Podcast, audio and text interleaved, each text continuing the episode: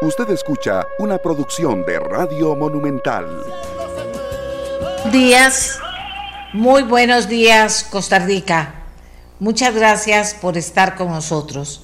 Como siempre, iniciamos un programa más con la idea de poder aportar a la opinión pública nacional a través del análisis de los temas que ponemos sobre nuestra mesa de trabajo, que es también la de ustedes. Hoy lunes vamos a empezar diferente a los otros lunes que comenzamos con los jefes de fracción de la Asamblea Legislativa. ¿Por qué? Porque hay una voz de auxilio. Las fuertes lluvias en el día de ayer causaron problemas en muchas partes. Hay muchas carreteras en problemas y algunas seriamente dañadas y por eso vamos de inmediato a tomar unos dos minutos del inicio del programa porque ya comienzan a llegar nuestros invitados de la mesa legislativa. Vamos a utilizar los primeros minutos del programa para que eh, don Mauricio Batalla, que es el eh, director general de CONAVI, Consejo Nacional de Vialidad, nos dé este dicto de auxilio. ¿Qué pasa? ¿Qué es lo que está pasando? ¿Y qué se necesita para resolverlo? Don Mauricio, adelante, buenos días. Buenos días, doña Amelia. Eh, un placer saludarlo a usted y a todos los escuchas rápidamente y en dos minutos. Efectivamente, eh, las fuertes lluvias de septiembre y octubre han generado, y sobre todo este fin de semana, eh, cierres en diferentes rutas importantes del país. En este momento está cerrada la ruta 32, está cerrada Cambronero, en este momento está cerrado la 239 y está cerrado la ruta 1 otra vez en Barranca, donde se habían dado los problemas el fin de semana. Trabajamos toda la noche del sábado y eh, la madrugada del domingo para poder aperturar la ruta el día de ayer. Eh, pero ayer en la tarde noche volvió a empezar a llover y volvió a subir, a empezar a subir el río.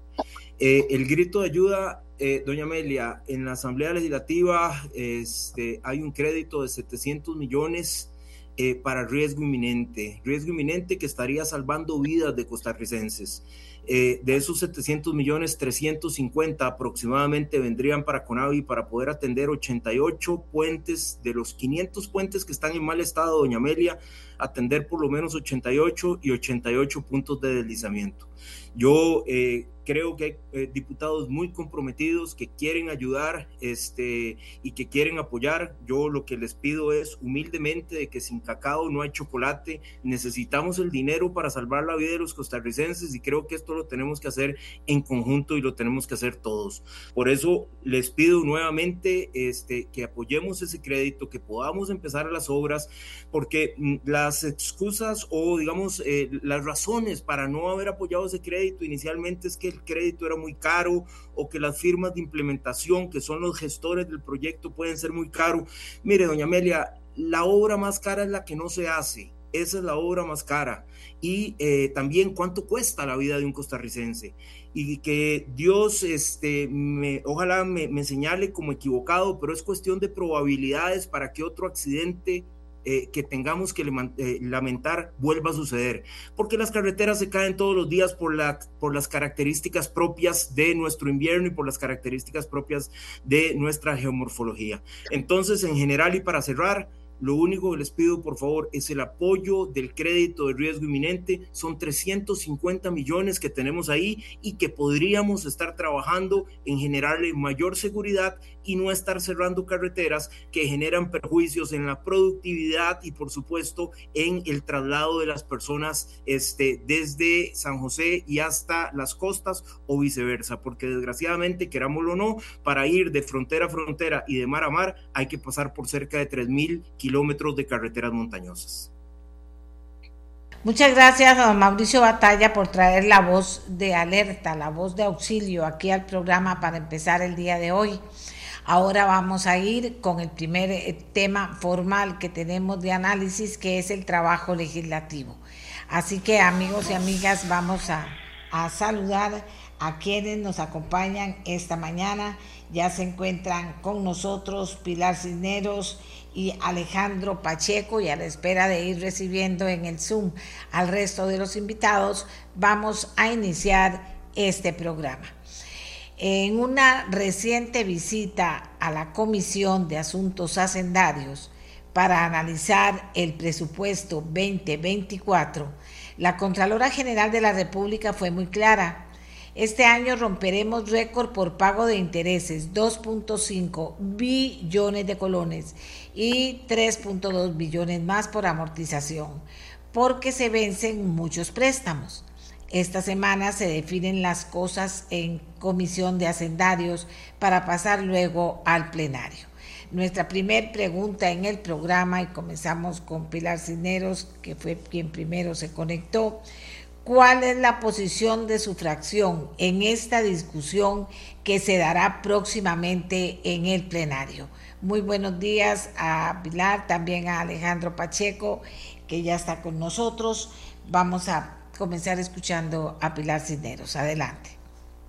Muy buenos días, doña Amelia, y buenos días a todos los que nos están escuchando. Obviamente, la posición de nuestra fracción oficialista es una posición absolutamente responsable con el presupuesto y con el país. Sabemos que se han presentado 64 mociones para reformar el presupuesto nacional. La gran mayoría de ellas, quitando literalmente, doña Amelia, y escuchen, eh, amigos costarricenses, miles de millones que estaban destinados al pago de intereses de la deuda para repartir en un montón de cosas. Que más policías, que más para el OIJ, que para esta carretera, que para este otro lugar. Y yo les pregunto, ¿cómo vamos a hacerle frente a esos intereses? Usted lo decía muy bien, doña Amelia, ahora al arrancar este programa. La Contralora General de la República, en una audiencia la semana pasada, dijo que nunca este país había pagado tanto en intereses. Y si actualmente ya el 47% del presupuesto, esto significa de cada 100 colones que cobramos en impuestos, destinamos 47 colones, casi la mitad, solo en pagar intereses y la amortización de la deuda. Entonces, los diputados quieren quitar esos miles de millones y yo les pregunto, ¿cómo vamos a pagar eso? ¿O quieren que el país caiga en default, o sea, que deje de pagar sus obligaciones? Quiero dejar bien claro que igual esta deuda viene acumulándose gobierno tras gobierno, pero ahora hay que pagarla, ni modo. Las decisiones que se tomaron ayer, las consecuencias las estamos sufriendo hoy. Y realmente a mí me tiene muy preocupada porque el país es uno solo, la sociedad es una sola. Este gobierno entró y se va, pero el país, la gente, sus ciudadanos quedan. Entonces, ¿cómo vamos a hacer un acto de irresponsabilidad de ese calibre, doña Amelia? A mí realmente me tiene impactada y preocupada. Todavía no hemos terminado de hacer las sumas, pero esto que los diputados están proponiendo pueden ser más de 100 mil millones de colones, óiganlo bien, 100 mil millones de colones, que ya no se destinarían al pago de intereses como presupuestó diligentemente el ministro de Hacienda, ¿eh? porque es nuestra responsabilidad. Si pedimos los préstamos ahora hay que pagarlos y hay que pagar los intereses. Entonces realmente hay una enorme preocupación y espero que los diputados en estos días reflexionen para que esas mociones no pasen. Porque no puede ser realmente que a ver, desvistamos un santo para vestir el otro. Y yo ese día, cuando llegaron los representantes del Poder Judicial, les dejé bien claro, doña Amelia y amigos que nos escuchan, que esto no es una cuestión de presupuesto. El presupuesto del Poder Judicial se ha multiplicado 16 veces, óigame bien, 16 veces, del año 2000 al año ahora. De 30 mil millones, el próximo año van a ser 491 mil millones de colones. Y yo les pregunto a ustedes si realmente la calidad de la justicia pronta y cumplida ha mejorado en este país. Seguimos teniendo más de 700 mil casos eh, por resolver en curso en el Poder Judicial. Se le han dado mucho más recursos y plazas a los OIJ, al Ministerio Público, y acaso el crimen organizado en este país ha bajado.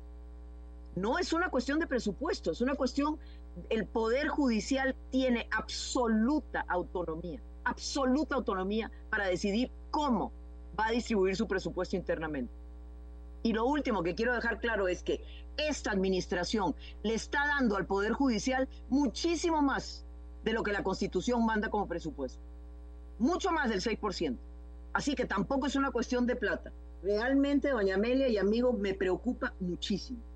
Muchísimo. Y yo creo que los diputados tenemos que dar el ejemplo de actuar responsablemente y a conciencia y no repartirnos ese presupuesto como si fuera un botín a ver quién agarra para qué y dejar al gobierno en una situación realmente difícil de cómo va a pagar estos intereses y esta cotización. Muchas gracias. Gracias a Pilar Cineros. Vamos con Alejandro Pacheco, jefe de fracción del Partido Unidad Social Cristiana. Adelante. Muy buenos días, doña Amelia, compañeros eh, diputados y diputados y gente que nos escucha. Eh, doña Amelia, lamentablemente cada año seguiremos rompiendo récords en el pago de intereses, eh, porque a pesar de los buenos resultados que se dio con la reforma fiscal que se aprobó en el gobierno anterior, en el año 2018, por los diputados anteriores, eh, todavía se ocupa financiar parte del presupuesto. Entonces, cada año, lamentablemente, si no se hace algo, se va a continuar rompiendo récords porque vamos a seguir gastando más de lo que estamos produciendo.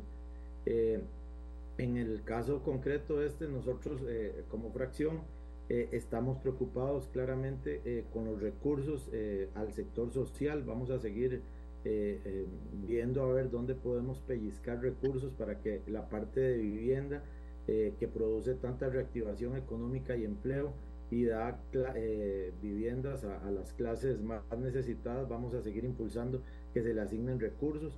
Con respecto a este año, la preocupación principal en estos momentos de toda la ciudadanía es la inseguridad que se vive en las calles, entonces vamos a a seguir, vamos a seguir buscando los recursos y aprobar las mociones que le den recursos para la, criminalidad, para combatir la criminalidad.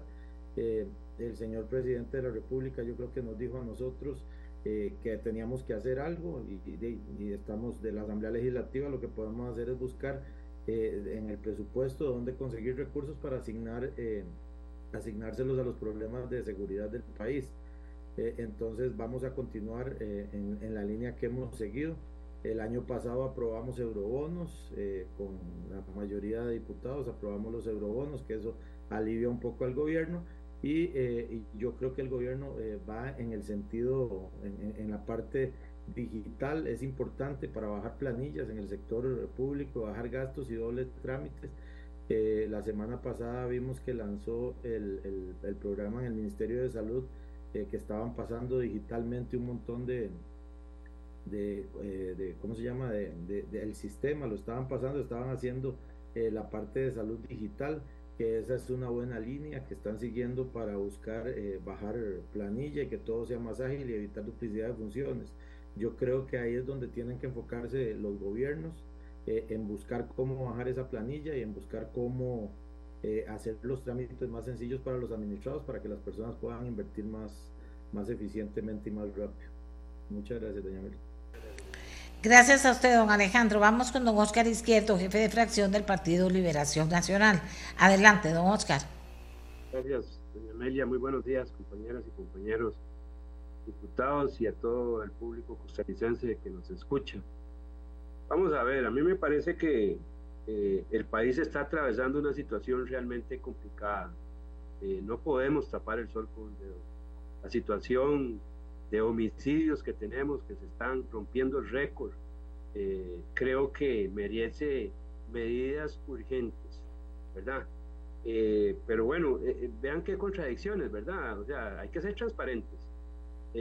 Acabamos de escuchar al director del CONAVI eh, señalando la urgente necesidad de un préstamo, ¿verdad?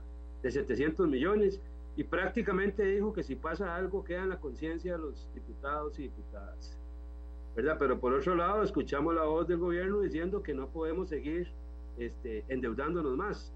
Entonces, sí, ¿a dónde vamos a llegar? Este, si el mismo gobierno nos dice que es urgente, que casi que queda en nuestra conciencia lo que pueda pasar, pero por otro lado no podemos endeudarnos más. O sea, la realidad es una. Eh, primero, primero, yo creo que hay que ser muy responsables y así tiene que ser este gobierno. Tiene que asumir la responsabilidad. Lo primero que tiene que hacer es decirnos cómo está la situación en cada uno de los préstamos que se están ejecutando. Porque eso es muy importante. Seguir haciendo préstamos sobre más préstamos sin tener claridad de cómo se están ejecutando esos préstamos no tiene sentido. Entonces, asumamos la responsabilidad, que primero nos digan cuáles son los préstamos y cómo se están ejecutando. Segundo, hay una urgente necesidad de resolver el problema contra el crimen. Y no es cierto que no se requieran recursos, sí se requieren recursos. Es necesario invertir más. Y eso es una realidad con la que hemos conversado tanto con el Poder Judicial como con el Ministerio de Seguridad Pública.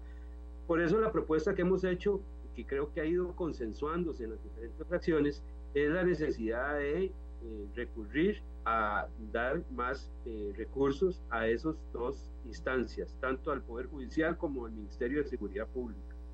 Aquí la diferencia puede centrarse en las fracciones, es de dónde se van a tomar los recursos, pero yo creo que hay, eh, excepto la, fracción de gobierno, todas las demás fracciones estamos claros en la necesidad de que tenemos que darle más recursos, tanto al Poder Judicial como al eh, Ministerio de Seguridad Pública, porque lo cierto del caso es que estamos en una guerra, doña Amelia, eh, en las calles se están matando. Y nosotros no podemos quedarnos de brazos cruzados diciendo que es que eh, no podemos endeudar más al país. No se trata de, buscar recursos para aumentar la deuda. Aquí también hay que hablar claro, hay eh, un monto de 135 mil millones de colones que, que, andan dando vueltas porque este, de acuerdo al tipo de cambio son ahorros que se tienen y me parece entonces que eh, pues hay posibilidades de conseguir los recursos que se requieren para inyectarle eh, más eh, policías, tanto al Ministerio de Seguridad como al, OIJ y al Ministerio Público, con esos 135 mil millones alcanza y sobra. Así que este, no se trata aquí de aumentar la deuda, no se trata de eso. Con solo el, diferencial cambiario ya nosotros tenemos unos ahorros ahí. Y luego hay otras cosas que ver. Por ejemplo, eh, resolvimos eurobonos, que tuvo una gran discusión, usted lo recordará, doña la gran discusión que tuvimos sobre eurobonos. Bueno, yo quisiera saber eh, si hemos hecho la reconversión de deuda de los primeros mil o mil trescientos o mil quinientos millones eh, de, de, reconversión de deuda para bajar deuda más barata, que ese era el propósito de los eurobonos. Entonces yo creo que hay que ver las cosas tal cual son en la dimensión correcta. Entonces, no nos pueden obligar a decir que se requiere un empréstito y por otro lado no podemos endeudarnos más. No nos pueden decir que no podemos sacar de donde estamos señalando concretamente que no es aumentar la deuda eh, para darle al Ministerio de Seguridad y, al Poder Judicial, a ambas instancias, eh, la, la guerra contra el crimen organizado es de todas y todos y aquí no tiene colores políticos. Esa guerra la vamos a ganar todos los costarricenses y nos estamos uniendo en la Asamblea Legislativa todos para dar esa guerra. Así que los recursos vamos a tener que sacarlos, eh, ya los tenemos visualizados de dónde, eh, como le digo, hay eh, diferentes opciones, también hay un planteamiento que ahora posiblemente don Eddie Pensa hablará, que, que, ha planteado sobre la posibilidad de tomarlos también del pago de, del CAF. así que recursos están, no es que nos vamos a endeudar más. Eh, pero bueno, ahora podemos continuar eh, profundizando más al respecto. Muchas gracias. Muchas gracias.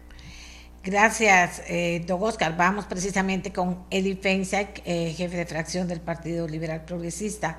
Dice que usted va a ampliar en el sentido de que plata hay. Don Eli, buenos días, adelante.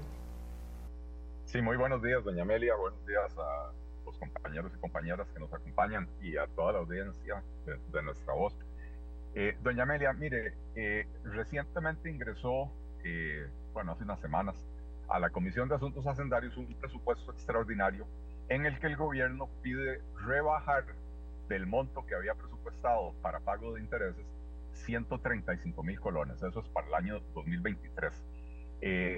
quiere decir que el presupuesto del, del, año 2023 estaba inflado en la partida del pago de intereses. Bueno, para el año 2024, el cálculo del gobierno se está haciendo con un tipo de cambio de aproximadamente 635 colones. Y usted sabe que hoy eh, en Ventanilla el tipo de cambio está en alrededor de 535 colones. O sea, hay 100 colones de diferencia entre el tipo de cambio al que el gobierno presupuesta y el que realmente se observa en la calle. Este, y entonces eso quiere decir que una vez más la partida de intereses del presupuesto del 2024 está inflada.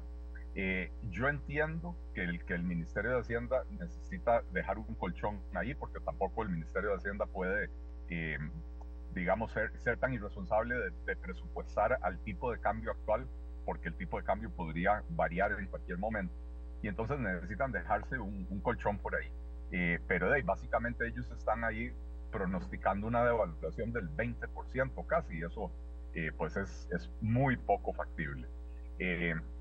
Eh, lo otro es que también el Ministerio de Hacienda eh, aplica una tasa de interés promedio mayor que la real y entonces nuevamente hay otro rubro o hay otra razón más por la que el presupuesto de pago de intereses está inflado. Entonces no es correcto lo que dice el gobierno de que, vamos a dejarlo sin la posibilidad de, de pagar los intereses. Esta misma discusión la tuvimos hace un año en, eh, la Asamblea Legislativa. Eh, yo, de hecho, dije en aquel momento, hay que darle el beneficio de la duda al gobierno. Don Novia Costa vino a la Comisión de Asuntos Facetarios y nos dijo y nos rejuró que, que, este era un gobierno que hacía las cosas diferentes, que ellos no iban a dejar esos colchones en el presupuesto. Eh, bueno, lo cierto es que este presupuesto extraordinario demostró que sí habían dejado sus colchones y que eh, realmente están inflando esa, esa partida. Por lo que no es de recibo decir que tocar esa partida es dejar al gobierno sin la posibilidad de hacer el servicio de la deuda. Lo que sí es importante también mencionar, doña Amelia, es que el gobierno ha tomado la decisión de pagar una membresía premium en la CAF, que es la Corporación Andina de Fomento, y esa membresía le va a costar al país 300 millones de dólares. Y eso con el objetivo de abrir la posibilidad de obtener créditos adicionales por 5.500 millones de dólares. Es decir, por un lado el gobierno se queja de que si se toca la partida de intereses va a haber que endeudarse, y por el otro lado el gobierno está destinando en el presupuesto del 2024 60 millones, pero en los próximos cinco años 300 millones de dólares para, para comprar esa membresía en la CAF. El, el CAF la Corporación Andina de Fomento Doña Amelia, así como para que la gente lo entienda, es como una cooperativa de crédito, pero de países, no de personas, ¿verdad? Entonces, entre, entre más aporte hace usted al CAF, eh, tiene acceso a mayor crédito. Hoy el crédito, perdón, hoy el endeudamiento de, eh, público anda por el 62% del PIB. Y eso es lo que hace que estemos aplicando la fase más restrictiva de la regla fiscal cuando se supera el 60% del, del endeudamiento, entonces entramos en esta fase restrictiva en la que ni el gasto corriente ni el gasto de capital puede crecer. Eh, si caemos entre el 50 y el 60, pasamos a una fase menos restrictiva donde, donde lo que queda restringido es el gasto corriente, pero se libera el gasto de capital. Y si caemos por debajo del 50%, se, elimina ya la, la, regla, no, no se elimina, se deja de aplicar la regla fiscal. ¿Por qué motivo? Bueno, porque el Banco Central ha estimado ya desde hace por lo menos una década que el, el nivel máximo de endeudamiento sostenible para el gobierno de Costa Rica está en alrededor del 50% del PIB. Eh, y algo que mencionaba Alejandro Pacheco, eh, en el presupuesto del 2024, eh, si bien es cierto y hay que reconocerlo porque esto es algo bueno, se, disminuye significativamente el porcentaje del presupuesto que se va a financiar con nueva deuda eh, y, anda alrededor del 40%, cuando en los últimos años el promedio andaba cerca del 50%. Eh, también es cierto que en el presupuesto del 2024 se está destinando prácticamente la mitad del presupuesto al pago de intereses y el servicio de la deuda. Y eso no es sostenible. Eso no es sostenible, porque entonces de, de, de, cada colón que le entra al gobierno, 50 céntimos van a pagar deuda y solo 50 céntimos van a, brindar los servicios, eh, los servicios que, que, requiere la población costarricense. Y eso es lo que explica que la infraestructura esté en tan mal estado, eh, eso es lo que explica que los servicios de salud estén con, con listas de espera de, digo, esa no es la única razón, pero pero no están los recursos disponibles para, para mejorar estas situaciones, Eh, entonces, lo que nos parece a los diputados del Partido Liberal Progresista y otros que nos han eh, firmado la, la, moción que nosotros presentamos es que en este momento no es prioridad abrir la posibilidad de que el gobierno se endeude hasta por 5 mil millones de dólares más. Eh, y por lo tanto, esos 60 millones de dólares que se destinarían en el presupuesto del próximo año para pagar esa membresía en el CAF, eh, lo que nosotros estamos planteando es no adquirir esa membresía del CAF eh, y usar esos 60 millones de dólares para, para, para fortalecer los cuerpos de seguridad del país, tanto la policía del Ministerio de Seguridad eh, como la policía eh, judicial, ¿verdad? El, OIJ y la fiscalía, eh, tanto con plazas que necesitan como con otros recursos como chalecos, equipo, armamento, etcétera. y con eso, Tiempo, don Eli, estamos pasados del tiempo. Vamos a darle la palabra ahora a Pablo Cibaja del Partido Nueva República. Don Pablo, adelante, buenos días. Gracias, doña Amelia, compañeras, compañeros diputados, costarricenses, todos, buenos días, espero que estén todos muy bien y un feliz inicio de semana para todos. Vamos a ver, eh, si algo cierto es esto, que el pago de la deuda es algo que siempre ha sofocado las finanzas del país. Por malas decisiones, posiblemente en el pasado, por creer resolver que todo se resuelve con pedir préstamos, pedir préstamos, creímos que iba a ser la solución para el país y nos hemos estado dando cuenta que al final seguimos endeudando un poquito más y cada día un poquito más, no solo a nosotros, a nuestros hijos, a nuestros nietos y a nuestros bisnietos. Y, y en ese sentido, la responsabilidad que tenemos que tener todos, indiferentemente el partido de gobierno, indiferentemente los de la Asamblea Legislativa, es buscar siempre esa manera de bajar esa deuda. Cómo aportar más a la deuda, cómo buscar bajar. Muestra de eso, doña Amelia y costarricenses, fue, por ejemplo, la semana pasada, antepasada, no preciso, cuando le aprobamos al gobierno eh, lo que nosotros llamamos deuda barata, pagar deuda cara barata, un nuevo préstamo por hasta por 700 millones para que puedan, de dólares, para que pueda eso, ir a pagar la tarjeta de crédito, para que ustedes costarricenses entiendan que tiene una tasa muy alta, por otro nuevo préstamo que tiene una tasa de interés un poquito más baja y genera ganancias. Eso es mucho lo que hemos estado haciendo. Pero el hay algo, un norte que no podemos olvidar, y es que tiene que haber una responsabilidad fiscal y social al mismo tiempo. No podemos simplemente ir a quitarle la beca a los estudiantes por ir a pagar intereses. No podemos simplemente ir a quitarle el policía al pueblo allá de Curridabat porque necesitamos pagar intereses. No podemos dejar de construir escuelas porque necesitamos pagar intereses. Hace un año, más o menos, en estas épocas, doña Amelia, se nos llamaba a los diputados de la Comisión de Sendarios irresponsables. Irresponsables porque le generamos recursos al Ministerio de Seguridad, de Educación, a Cultura, a, los bonos de vivienda que la gente utiliza, a los, que están más escasos de recursos para poder tener un hogar digno y un techo donde escampar. A ellos les dimos recursos y lo agarramos de la partida de intereses de la deuda. Y en aquel momento Don Nogui también nos decía, mire, la plata no me va a alcanzar, mire, no vamos a poder pagar. El oficialismo decía que irresponsables ustedes, no nos va a alcanzar los billetes para pagar los intereses. ¿Y cuál es la realidad de hoy? Que eso era mentira, que la plata se alcanzó, que sí se podía, que sí se podía ser responsable financieramente y responsable socialmente. Sí se podía.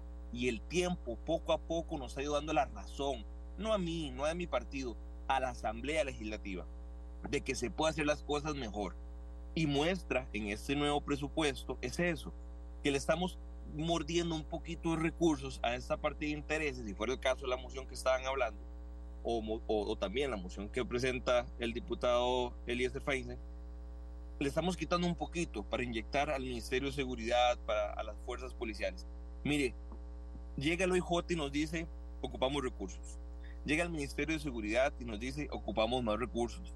Llega el Tribunal, de la Corte Suprema de Justicia y todos estos departamentos y nos dicen, necesitamos más recursos y sabe qué es lo peor, que ellos mismos le incitan al costarricense que nos exija a nosotros los diputados que les demos más recursos, cuando inicialmente quien tiene la responsabilidad de darle recursos es el Estado.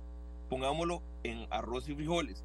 Esto es como si la mesada mía de la escuela fuera 5 mil colones a la semana y me la da mi papá y yo tengo que decirle a mi mamá que me dé mil colones más para poder que me alcance cuando el responsable inicial es mi papá, yo voy y le digo a mi, mamá, a mi mamá, ayúdame un poquito, mil colones más. Es exactamente lo mismo.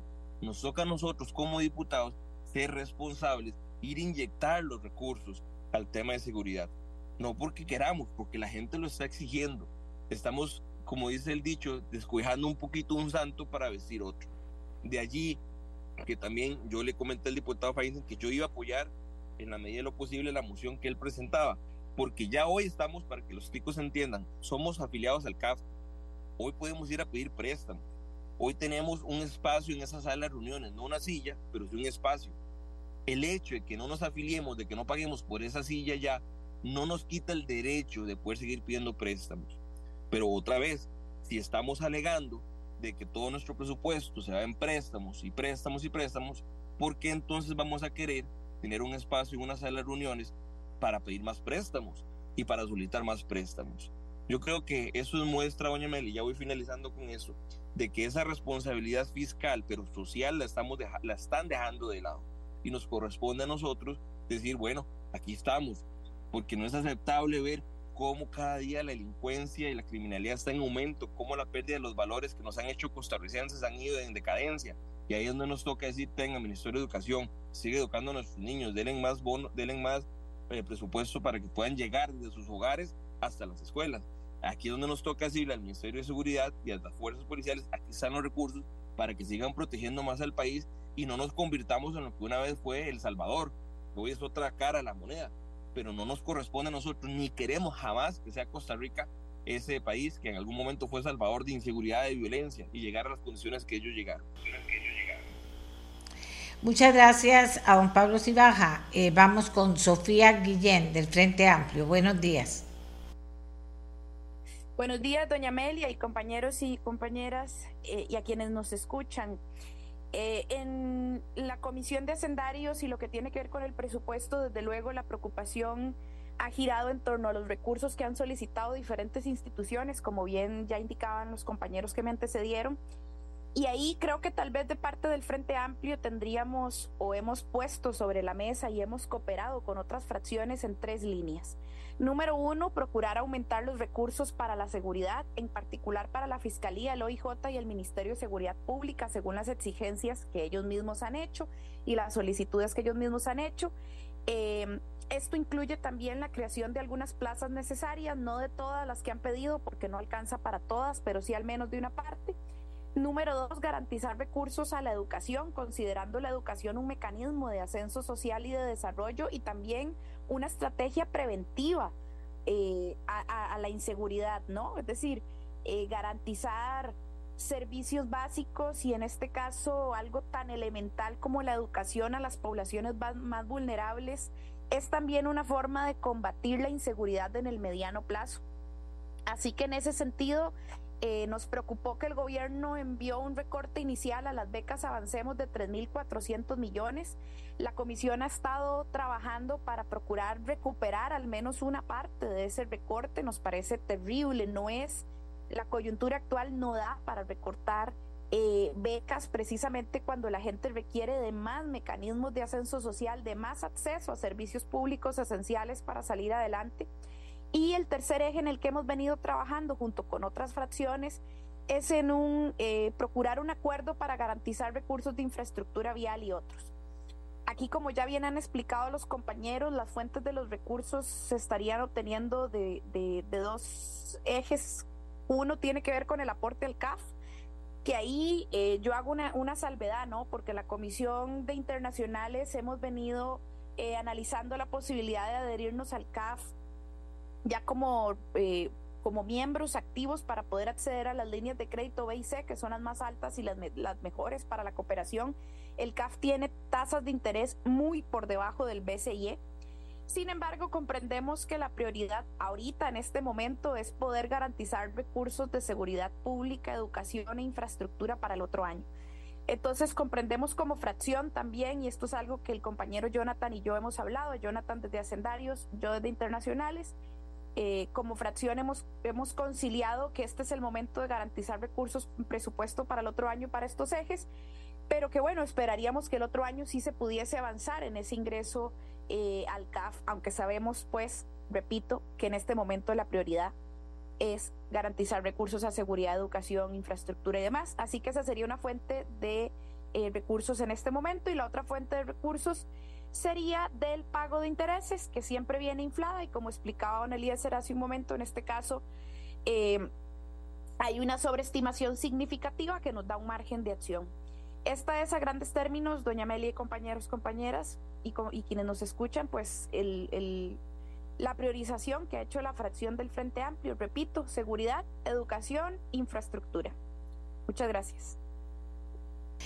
Gracias, Sofía. Eh, seguimos entonces con nuestra siguiente pregunta. Yo creo que están eh, sobre la mesa las posiciones de las fracciones sobre este tema del eh, presupuesto de la República para el próximo año. Estamos en una situación difícil, diría la gente que nos está escribiendo de alguna manera, nos dice, bueno, pero estamos en una situación difícil o no. Finalmente, ¿cómo la vamos a resolver? Va a ser una semana interesante en ver qué plantea finalmente o qué revisa cada una de las fracciones en la Asamblea Legislativa.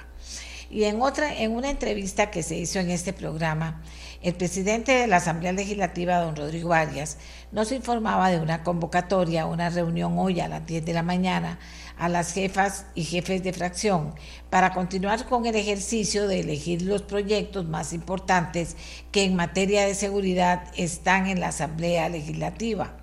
¿Cómo se prepara su fracción para esta reunión? ¿Qué proyectos encabezan la lista de su partido? Les vamos a preguntar a los diputados jefes de fracción que nos acompañan. Diputada Pilar Cineros.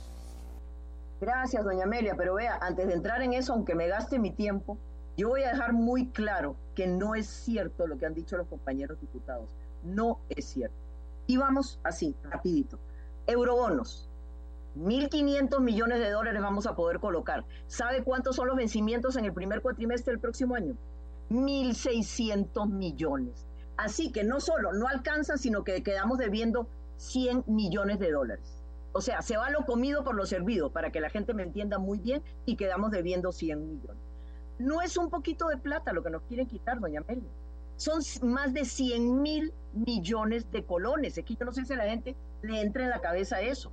Yo no sé qué está pensando, por ejemplo, don Eli cuando propone agarrar los 60 millones de dólares del CAS para eh, dárselos a el OIJ y a Seguridad Pública, que es que va a contratar a los policías y a los agentes judiciales solo por un año. Porque ¿de dónde va a sacar los 60 millones de dólares el próximo año? Si esta es una partida que es solo por un año. ¿Y por qué el gobierno lo está proponiendo? Porque al ser, al tener acceso pleno al CAF, el país tendría acceso a 5.500 millones de dólares en préstamos, ahí sí podríamos canjear deuda cara por deuda barata, porque estos préstamos son mil veces más baratos que lo que nos ofrece el BCIE y el Fondo Monetario Internacional. Entonces, ¿nos conviene o no nos conviene? Por supuesto que nos conviene. Y no hay que ignorar que todos los años, doña Amelia, todos los años, casi el 40% de nuestro presupuesto tenemos que financiar con más deuda. Este ha sido un gobierno recontra responsable, dicho por la Contralora, primera vez en los últimos 15 años que baja del 40% la necesidad de extra financiamiento que tenemos. Otra cosa que quisiera que don Eli, siendo economista, me contestara. Esos recursos para el CAF es una transacción financiera y por lo tanto no están sujetos a la regla fiscal. Si usted le cambia ese destino, ya va a ser, ya va a estar sujeto a la regla fiscal y no vamos a poder cumplir con lo que los mismos diputados nos están exigiendo con respecto a la regla fiscal. Ok, luego, la plata que se quieren repartir como en piñata no es solo para seguridad. Le voy a decir ciertas cositas que agarré por ahí. Van para la NAME, para las municipalidades, para la Cruz Roja, para el Congreso de la República, para el DIE, para el IAFA, para el CONAI, para la Defensoría, para el CUC en Cartago, para el FES, para Caño Negro, para una vía en Caño Negro entonces, ¿de qué estamos hablando? Es falso que es solo para la seguridad de este país. No, señores, no es solo para eso. Y la otra cosa que hablan ahí de que hay ahí un colchón. Vea, señores, este es un gobierno responsable. Por cada colón, por cada colón que suba el costo del dólar, los intereses suben en 1.500 millones de colones. Hace un año el dólar estaba a 700 colones. ¿Qué nos dice que se va a mantener estable o van a bajar? salvo que los diputados tengan una bolita mágica, ¿verdad? Una bolita de cristal para decirnos que el dólar no solo no va a bajar, sino que se va a mantener así, bueno, hay que nos las enseñen, porque nadie sabe si eso va a ser cierto o no va a ser cierto. Y el préstamo de riesgo inminente, señores, es para salvar vidas, es para poder dormir tranquilos, es para poder saber que esos puentes no se van a caer. Irresponsablemente hemos ido pateando la bola y pateando la bola, pero los puentes se van a caer si no los intervenimos. No es un préstamo cualquiera. Es un préstamo para salvar vidas y lo defenderemos a capa y espada y espero convencer a los compañeros diputados de que esto es una absoluta necesidad. Así que no es un poquito de recursos, son muchos recursos y realmente me preocupa el grado de irresponsabilidad que vamos a asumir si abrimos la piñata y empezamos a repartir la piñata de plata que no tenemos. Ahora sí, en seguridad, muy rápidamente. Muy. Estos enviados por el Poder Ejecutivo que han sido públicamente criticados, qué barbaridad, no están perfectos esos proyectos, señores, nunca entran perfectos al Congreso. Eso es nuestro trabajo, hacerlos perfectibles y hacer que sean buenos proyectos. Pero yo insisto en que varios de los que ha mandado el Poder Ejecutivo son fundamentales. La reforma a la ley de armas, por ejemplo, entre otros. O vamos a dejar que los riñas sigan disparándoles con armas de fuego a K-47 y mayores a los policías y a las horas están en la calle o poder extender la prisión preventiva para adultos y jóvenes menores de edad que cometen crímenes violentos. No, señores, ese es nuestro trabajo. Y yo creo que no es bajándole el piso a los proyectos del gobierno, sino mejorando los proyectos del gobierno y de las otras bancadas, que yo respeto mucho y que apoyaré de corazón para que darle herramientas tanto a la policía como a los agentes judiciales. Así que esta reunión que vamos a tener ahora será vital. Tiempo, tiempo. Eh, amigos y amigas, don Eli me está pidiendo derecho a réplica. Vamos a terminar con todos los diputados. Depende si nos queda tiempo, les vamos a dar derecho a replicar a los diputados, comenzando por don Eli, cualquiera de las afirmaciones que se hagan. Pero ahorita están los otros compañeros esperando sentar su posición sobre la pregunta que les hicimos en relación a la reunión que tienen hoy y sobre un tema que se supone que es súper importante, eh, el tema de seguridad y los proyectos en la Asamblea. Vamos ahora con Alejandro Pacheco. Gracias, doña Amelia. Igual que la semana pasada, bueno, la fracción del Partido Unidad está apoyando eh, los cinco proyectos que hablamos la semana pasada, el 23.519 de María Marta Carballo, que eh, lo que hace es que si una persona reincide, eh, nuevamente pierde la libertad condicional inmediatamente. El 23.737, que aumenta en dos tercios eh, la, pena para poder eh, optar por el beneficio de libertad condicional. No puede ser que condenen a una persona y rapidito esté en la calle nuevamente. Entonces este va a ayudar a que se sostenga un poco más dentro de, de la cárcel, ¿verdad? Que no tenga que salir, que no salga tan rápido a cometer nuevamente delitos el 23.746 del diputado Jorges eh, elimina portillos para el otorgamiento de beneficios en la condena. El 23.806 también del diputado Jorges eh, fortalece los juzgados de flagrancia, de flagrancia y aumenta los plazos para las investigaciones. Eh, el 23.575 consideramos que es un proyecto muy importante, que es el, de, el que sanciona con prisión los préstamos gota a gota y el 23.689 eh, que agrava delitos eh, deportación ilegal de armas. Consideramos que esos son los proyectos más importantes. Con respecto a los proyectos de gobierno, sí, también nos estamos analizando los cinco proyectos. Lamentablemente, Servicios Técnicos ha dicho que tienen eh, problemas, que, que, hay algunos que tienen roces de constitucionalidad y tienen otros problemillas que igual tenemos que revisarlos. Me parece que es una lástima que el gobierno teniendo a todos los técnicos, eh, los mejores técnicos en materia de seguridad, toda la estructura, eh, toda la estructura que tiene, ¿verdad? De, abogados, de todo, y que presente proyectos mal redactados. Yo pienso que, que por hacer las cosas a golpe de tambor y a la carrera eh, no es la solución. Debemos hacer, trabajar un poco más, presentar algo mejor y darle seguimiento.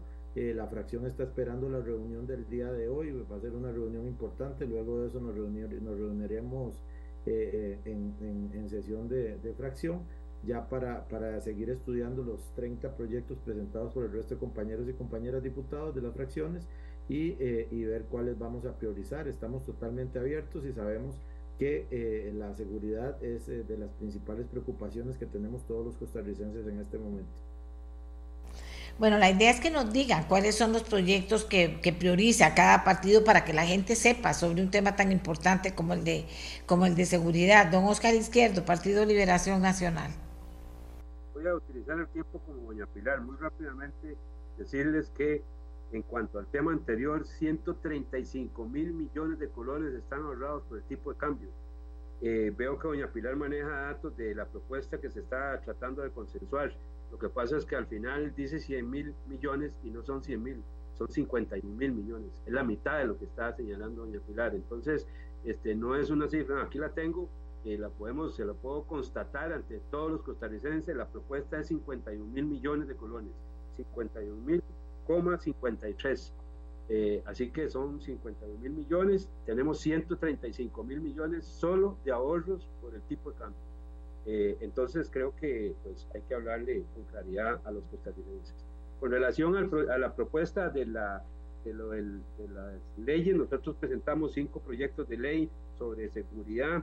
Doña Amelia, eh, estamos muy esperanzados en la reunión que vamos a tener hoy el Poder Judicial y los jefes de fracción. Yo creo que es un eh, importantísimo esfuerzo que se está haciendo. Nosotros tenemos cinco proyectos que son eh, en concreto, Código de Ejecución Penal es el 21.800, el 23.575, que es ley para la regulación y sanción de delitos de préstamo gota a gota, que creo que todos los costarricenses lo tienen claro, el 23.800, que es una reforma al artículo 18 eh, de opciones y naturalizaciones, este viene un poco a resolver lo difícil que es la propuesta que ha hecho el gobierno de extradición eh, en esta forma que lo estamos planteando, podemos hacer una extradición sin necesidad de hacer una reforma constitucional, lo cual llevaría dos años, así que este pues ahorramos tiempo.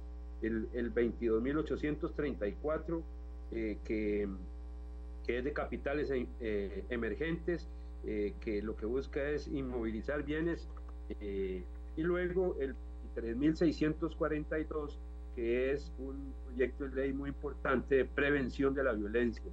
No podemos estar solamente aquí apagando incendios con todos los temas de seguridad, sino que tenemos que ir pensando eh, a mediano plazo y creo que la prevención de la violencia es un tema que es muy importante para todos los costarricenses.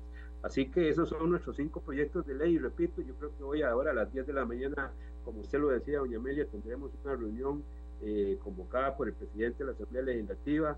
Esto no es nuevo, ya don Rodrigo Arias ha convocado en otras ocasiones a las eh, diferentes instancias porque ha estado muy preocupado y ha tratado de resolver el problema de seguridad de manera integral en concordancia con lo que ha venido planteando, pues hoy tendremos esa reunión donde eh, tendremos la posibilidad de conversar nuevamente con el Poder Judicial eh, para poder irnos poniendo de acuerdo sobre las leyes más importantes, las leyes más rápidas que se tienen que aprobar en la Asamblea Legislativa en beneficio de las y los costarricenses. Aquí la gente está diciendo que bueno, que es lo mismo, mucha reunión y al final no terminan aterrizando las cosas. Lo pongo sobre la mesa nada más para que tomen nota los jefes de fracción que están participando. Eh, ahora seguimos con don Eliezer Feinsack, eh, número 4. Los tiempos, por favor. Adelante, don Eliezer. Eh, gracias, doña Amelia. Mire, eh, estamos a mediados del mes de octubre y ya superamos la cifra de 700 muertos. Nunca antes en la historia del país se había llegado a 700 muertos, ni cerca de los 700 muertos eh, en asesinatos em, para un año completo, mucho menos a mediados de octubre cuando todavía quedan dos meses y medio del año. El, el, el OIJ está eh, estimando o proyectando que vamos a llegar a tener entre 875 y 925 asesinatos este año. Y entonces, doña Amelia, esto implica que definitivamente hay una emergencia y que hay que tomar medidas eh, importantes. Tengo que decir que la seguridad es como una tijera de dos hojas. Si una de las dos hojas no está bien afilada, esa tijera no va a cortar bien. Entonces, de la mano de proyectos de ley que, por ejemplo, pretenden endurecer las penas, eh, o por ejemplo el, proyecto de ley eh, que, plantea el gobierno, que nosotros apoyamos, que dice que cuando un delito se cometa con armas prohibidas, armas ilegales, se aumentan las penas. Eh, bueno, de nada sirven esos proyectos si no le damos al Poder Judicial, perdón, a la, a la policía, a las policías, la capacidad de detectar esos crímenes, de detener a, quienes los cometen y ojalá más bien de prevenir antes de que suceda. Eh, entonces, eh, eh, es, es, un arma, es, es, una tijera de dos, de dos hojas en el sentido de que si las penas son muy altas, pero la probabilidad de pagar por ese delito es baja porque nunca los capturan o, los capturan y los liberan o cualquiera que sea el problema que hace que no se llegue a tener una, un, un castigo efectivo, pues entonces eh, la pena muy alta se queda en los libros y no tiene ningún impacto en eh, eh, cómo se comportan los criminales en el país. Por eso es que es tan importante dotar de recursos, de la mano de aprobar estos proyectos de ley, dotar de recursos a las, a las fuerzas de seguridad del país. Este, eh, doña, doña Pilar me, me, hace varias preguntas y entonces creo que merece la pena responderlas. Dice, ¿cómo vamos a pagar esos 60 millones en los próximos años? Es una pregunta muy válida porque, claro, si creamos plazas, esas plazas hay que estar pagándolas todos los años, se vuelve un gasto permanente. Bueno, lo que nosotros le estamos diciendo al gobierno es que hay prioridades. En este momento, la prioridad número uno del país debería de ser impedir que el país quede por completo en manos de las bandas criminales, del, crimen organizado y del narcotráfico. Y que por lo tanto, prioridad número uno es destinar recursos a la seguridad en vez de pagar membresías en, en, en clubes campestres donde, donde nos van a prestar más plata. Eh, y entonces, si el gobierno pensaba eh, eh, presupuestar 60 millones de dólares por año durante los próximos cinco años, ahí tenemos ya los primeros cinco años cubiertos de estas plazas. Eh, y, y, mientras tanto, lo que le estamos diciendo al gobierno es un tema de prioridades, estamos priorizando el gasto en lo que, en lo que es realmente urgente e importante en este momento. Entonces, habrá que acomodar el presupuesto para esa nueva realidad. Eh, segundo, dice doña, doña Pilar que, eh, eh, que, que, que, nada se gana pasando sus recursos porque los recursos del CAF están exentos de la regla fiscal. Eh, bueno, no sé si doña Pilar se leyó la moción correctamente, pero la moción claramente dice que estos recursos también quedarían exentos de la regla fiscal y, y exentos de las normas de ejecución presupuestaria que no le permite eh, eh, que no le permite a la mayoría de las instituciones llenar plazas vacantes, pero esa norma presupuestaria también eximió desde el origen a las plazas en educación y a las plazas en seguridad. Así que ese no es un problema, eso ya está eh, resuelto en la propia moción que presentamos. Ok, don, don Eli, gracias. Eh, vamos con Pablo Cibaja, del Partido Nueva República. La posición de su partido, don Pablo. Eh, doña Amelia, Celi, le cedo un minuto, si le parece, pero un minuto, ¿verdad, Eli? Muchas gracias, muchas gracias, Pablo. Eh, eh, a ver, dice doña, dice doña Pilar que, es que el CAP nos va a dar créditos más baratos que el Fondo Monetario Internacional. Bueno, eso, eso no es cierto. Este, eh, las mejores condiciones las ofrece el Fondo Monetario Internacional. Eh, cuando uno paga una membresía de 300 millones de dólares para adquirir un crédito, entonces esos 300 millones de dólares son parte del costo de ese crédito. Entonces, aunque la tasa de interés nominal sea baja, la tasa real que paga el país es muchísimo más alta. ¿Verdad? Entonces, creo que es importante que tengamos eso claro. Y finalmente, hoy vamos a tener una reunión con el Poder Judicial eh, para tratar de definir proyectos prioritarios también para el Poder Judicial. Entonces, no tiene mucho sentido el ejercicio de que cada fracción insista en sus propios cinco proyectos.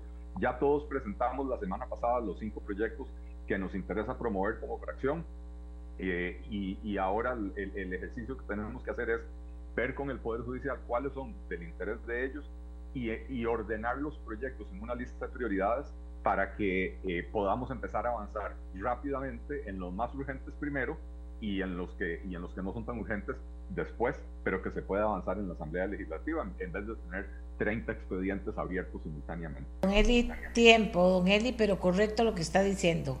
Vamos con Pablo Cibaja, ahora sí con su tiempo, don Pablo.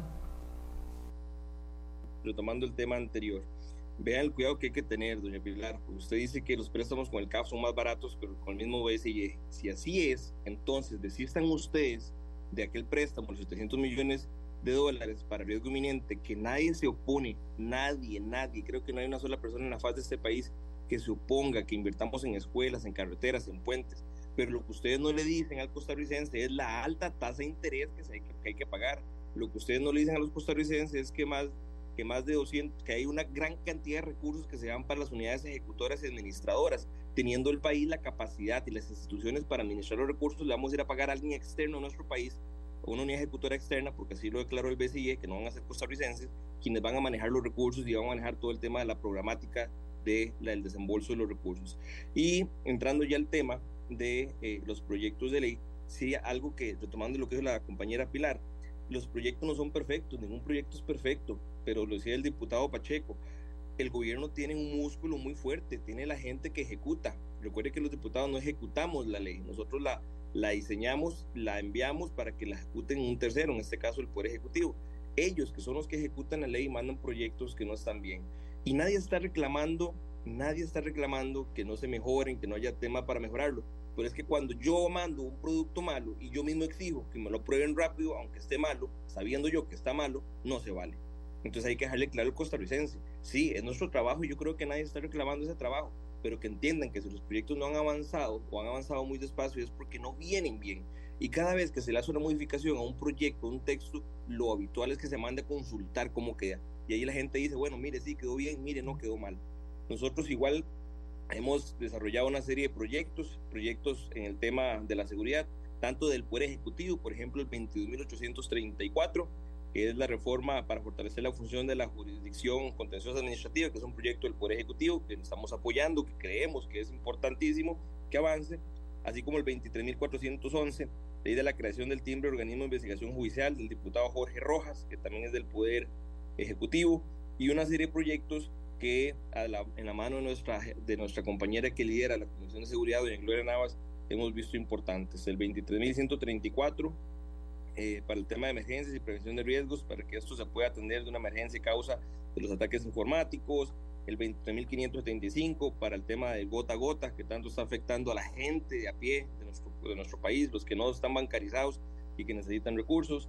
El 23.748 eh, eh, que viene a implementar la lucha contra el robo del cable telefónico de otros del, del demanio público y una serie de proyectos que esperamos que hoy en la reunión que se va a mantener se puedan delimitar cuáles son los que en consenso, no solo el Poder Ejecutivo, sino las tres instancias, el Ejecutivo, el Legislativo y el Judicial, puedan decir, mire, estos son los que nos surge, estos son los que pueden salir rápido, estos son los que realmente van a generar un impacto para el país. Porque creo que ningún carnicero dice que su carne es mala. Todos nuestros diputados dirán, mi proyecto es el mejor y enhorabuena, pero que ellos nos digan cuáles son prioritarios, cuáles son urgentes y cuáles se necesitan apoyar ya tiempo, doña Amelia, para que le reste ahí. Muchas gracias. Claro, pero ya tenemos que cerrar con doña Sofía, ya se nos acabó el tiempo prácticamente, va doña Sofía Guillén, pero ojalá de verdad que aquí todos esperamos que aterricen, ¿verdad? Yo diría, así usando las palabras más populares que puedo, que aterricen finalmente y se pongan de acuerdo en cuáles proyectos, porque ya la lista la conocemos todos prácticamente, pero nos han aterrizado los tres poderes, cuáles proyectos y seguimos dando tiempo y no acaba el tiempo nunca de alcanzar. Sofía Guillén, Frente Amplia. Gracias, doña Meli y compañeros. Eh, sí, como bien indicaban ustedes, en realidad ya este es el momento de ponernos de acuerdo sobre la lista. Ya todos hemos hecho pública la lista de proyectos que estaríamos impulsando o apoyando. En el caso del Frente Amplio hicimos públicas de la semana pasada la lista de siete iniciativas en las que hay proyectos del Frente Amplio, pero también proyectos de otras fracciones que nos parecen que deberían ser consideradas prioritarias. Algunos de esos proyectos ya avanzaron y yo sí creo, doña Amelia, que en honor a la verdad habría que decirle a la ciudadanía que ya hemos logrado avanzar en varios de los proyectos. Por ejemplo, en el 22651, el levantamiento de cadáveres para que no se pierdan indicios ni pruebas a la hora de hacer investigación. Hemos avanzado también en el 588 para resguardar el anonimato de los cargos de investigación del OIJ. Hemos avanzado, y cuando digo hemos, no hablo solo de la fracción del Frente Amplio, no, como plenario, hemos ido avanzando al punto de llegar a segundos debates, ¿no? Eh, hemos ido avanzando en varios de esos proyectos porque existía un consenso sobre una dispensa que ya eh, ha logrado concretarse. Entonces, sí hemos logrado ya sacar algunos proyectos de ley. Lo que sucede es que son primeros pasos. Ahora, hoy, lo que tocaría es poder conciliar la gran lista para también poder eh, avanzar. Y ahí yo coincido con lo que han planteado los colegas anteriores, de hay más que ponernos a competir sobre proyectos de ley. Yo lo que esperaría es que el Poder Judicial, el día de hoy en la reunión, el OIJ, la Fiscalía, el Ministerio de Seguridad Pública, nos dijeran qué es lo que les precisa, ¿verdad? Y nos pudieran más bien señalar un norte de lo que les precisa para, para poder apuntar hacia ese norte, porque si no, la lista se vuelve infinita y, y, los pulsos políticos también. Entonces yo esperaría eso, por lo menos como fracción del Frente Amplio. Vamos en la mejor de las disposiciones de avanzar en las prioridades, eh, un poco escuchando o, considerando muchísimo lo que hoy nos digan las autoridades de seguridad que les surge. Y, eh, y bueno, la variedad de temas es enorme, ¿no? Por eso es que ocupamos también ponernos de acuerdo en las prioridades, porque si no, no avanzamos. De repente, nosotros hemos puesto sobre la mesa el 22552 para luchar contra el lavado de dinero, pusimos sobre la mesa el 22978 para asegurar el destino de recursos a la inversión en seguridad. Y hay muchos en esa dirección de nuestra fracción y de otras fracciones. Por eso repito, para el Frente Amplio lo que más interesa en este momento es que avancemos en una agenda consensuada que pueda abordar los diferentes ejes, escuchando las prioridades de las autoridades en seguridad, sin importar de quién sean los expedientes. Y es el llamado que nosotros haríamos, doña Amelia, y con esto cierro. El llamado que haríamos es que por favor, más allá de egos partidarios de quién hizo X o Y proyecto, podamos conciliar una agenda que realmente aborde las urgencias que tenemos en materia de seguridad.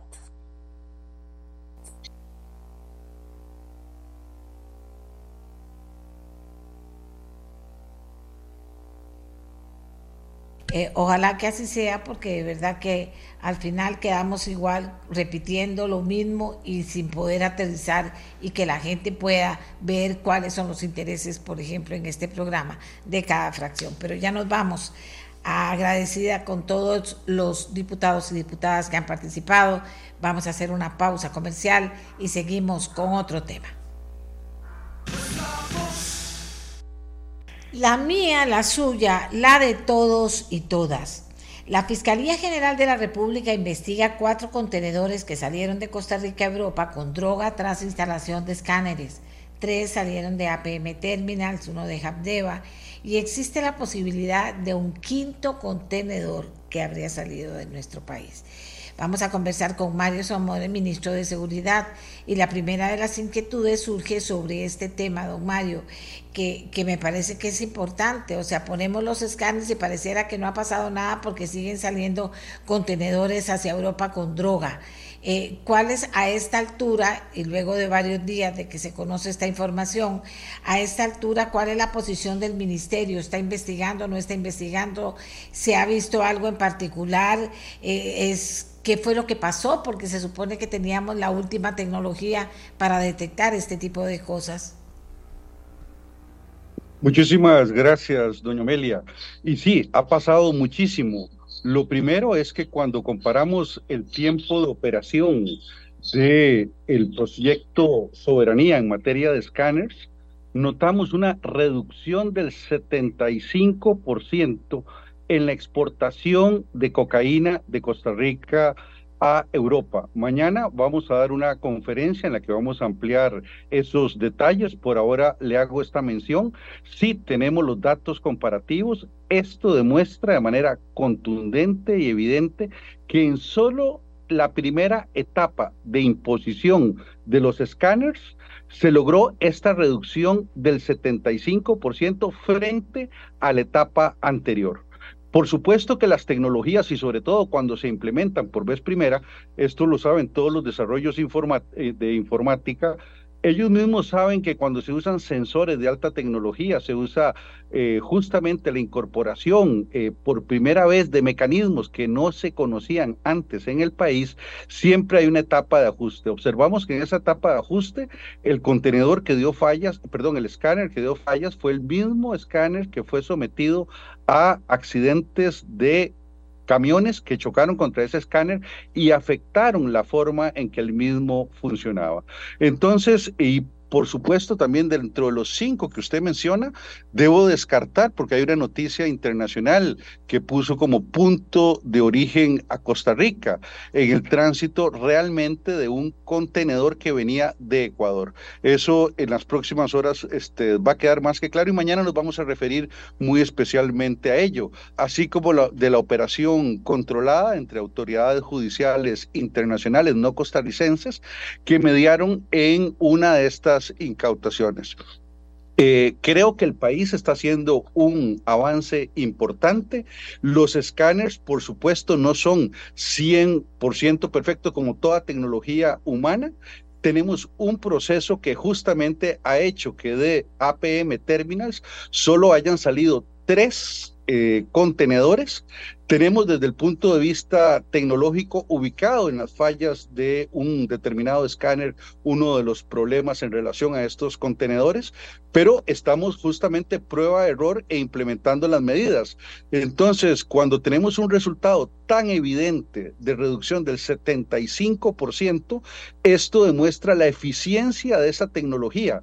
Hemos ya pasado la etapa de implementación, ahora estamos en la etapa de consolidación y maduración del proyecto. Hemos hecho todas las medidas de seguridad para que estos accidentes no se repitan. Hemos mejorado los ataques que a nivel eléctrico y de Internet también han sufrido esos equipos. Y la prueba más evidente de esto es que estamos usando a la compañía más seria del mundo en esta materia. Es decir, esos escáneres no son manejados en la parte técnica y tecnológica por funcionarios costarricenses, sino por funcionarios eh, de la empresa más segura del mundo en esta materia que es astrofísica, que es la misma que maneja los escáneres en la frontera México-Estados Unidos. Y vamos a tener en las próximas horas también la visita del presidente, incluso de esa compañía, junto con los máximos técnicos, para que ya han venido analizando para hacer un análisis in situ y todavía hacer correcciones de mejora. Entonces, todo proceso tecnológico, véalo usted con los escáneres de los aeropuertos, sirven para detectar droga y armas y aún así hay un mínimo porcentaje porque no hay, una, no hay ninguna tecnología 100 raya 100, hay tecnologías del 97, 96% y bueno, cuando se escanean más de 30 mil contenedores, pues cuando usted aplica esas cifras, verá que realmente eh, el nivel de éxito es grande. Mañana vamos todavía a ampliar más detalles en una conferencia específica y particular que vamos a tener sobre este tema, doña Amelia. Bueno, qué dicha que va a haber explicaciones claras sobre este tema. Eh, continúa aumentando el número de muertos, señor ministro. Eh, ¿Qué pasa con las patrullas? Yo sigo insistiendo en eso. ¿Ha podido reforzar los operativos en las zonas que se consideran más inseguras? ¿Cómo está el tema? Mire, justamente las mafias han empezado a operar en escenarios y lugares con baja presencia policial. Cuando vemos que siguen a sus víctimas, hacen inteligencia, justamente operan en el momento justo cuando las fuerzas policiales no están cerca de la víctima y a veces no tienen capacidad de acción. Esto lo hemos observado, es decir, es una forma de aplicación de inteligencia y muchas veces de insumos de inteligencia militar que esos grupos no lo aplican a la policía. De ahí que los escenarios eh, de atención hemos reforzado lo que son los retenes. Lamentablemente no lo podemos tener en todas las calles y centros eh, de ciudad. Muchas veces tenemos retenes listos, pero también la policía tiene que atender otras emergencias y a veces tenemos el recurso ocupado cuando suceden estos acontecimientos. Estamos eh, haciendo planes de mejora continua, eh, operamos en lugares que bajamos a veces la presencia de homicidios en ese lugar y nos explota en otra parte.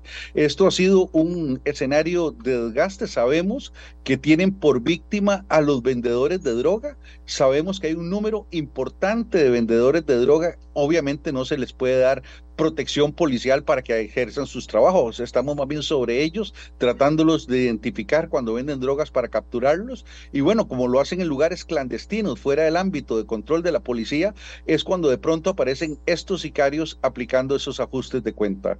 Eh, la tecnología también en esta materia es esencial. Esperamos que en el primer trimestre del próximo año, con apoyo de la Embajada de Estados Unidos, podamos hacer una gran inversión en materia de cámaras. Eso nos va a permitir, sobre todo, contar con la evidencia, porque muchas de estas gentes son detenidas y lamentablemente también son puestas a veces en, libertad porque no logramos recopilar la evidencia. A veces personas que son testigos de estos hechos pues deciden no prestarse eh, para cumplir ese importante rol de ser testigos en un proceso incriminatorio de uno de estos sujetos y eso son partes de las cosas que tenemos que venir logrando.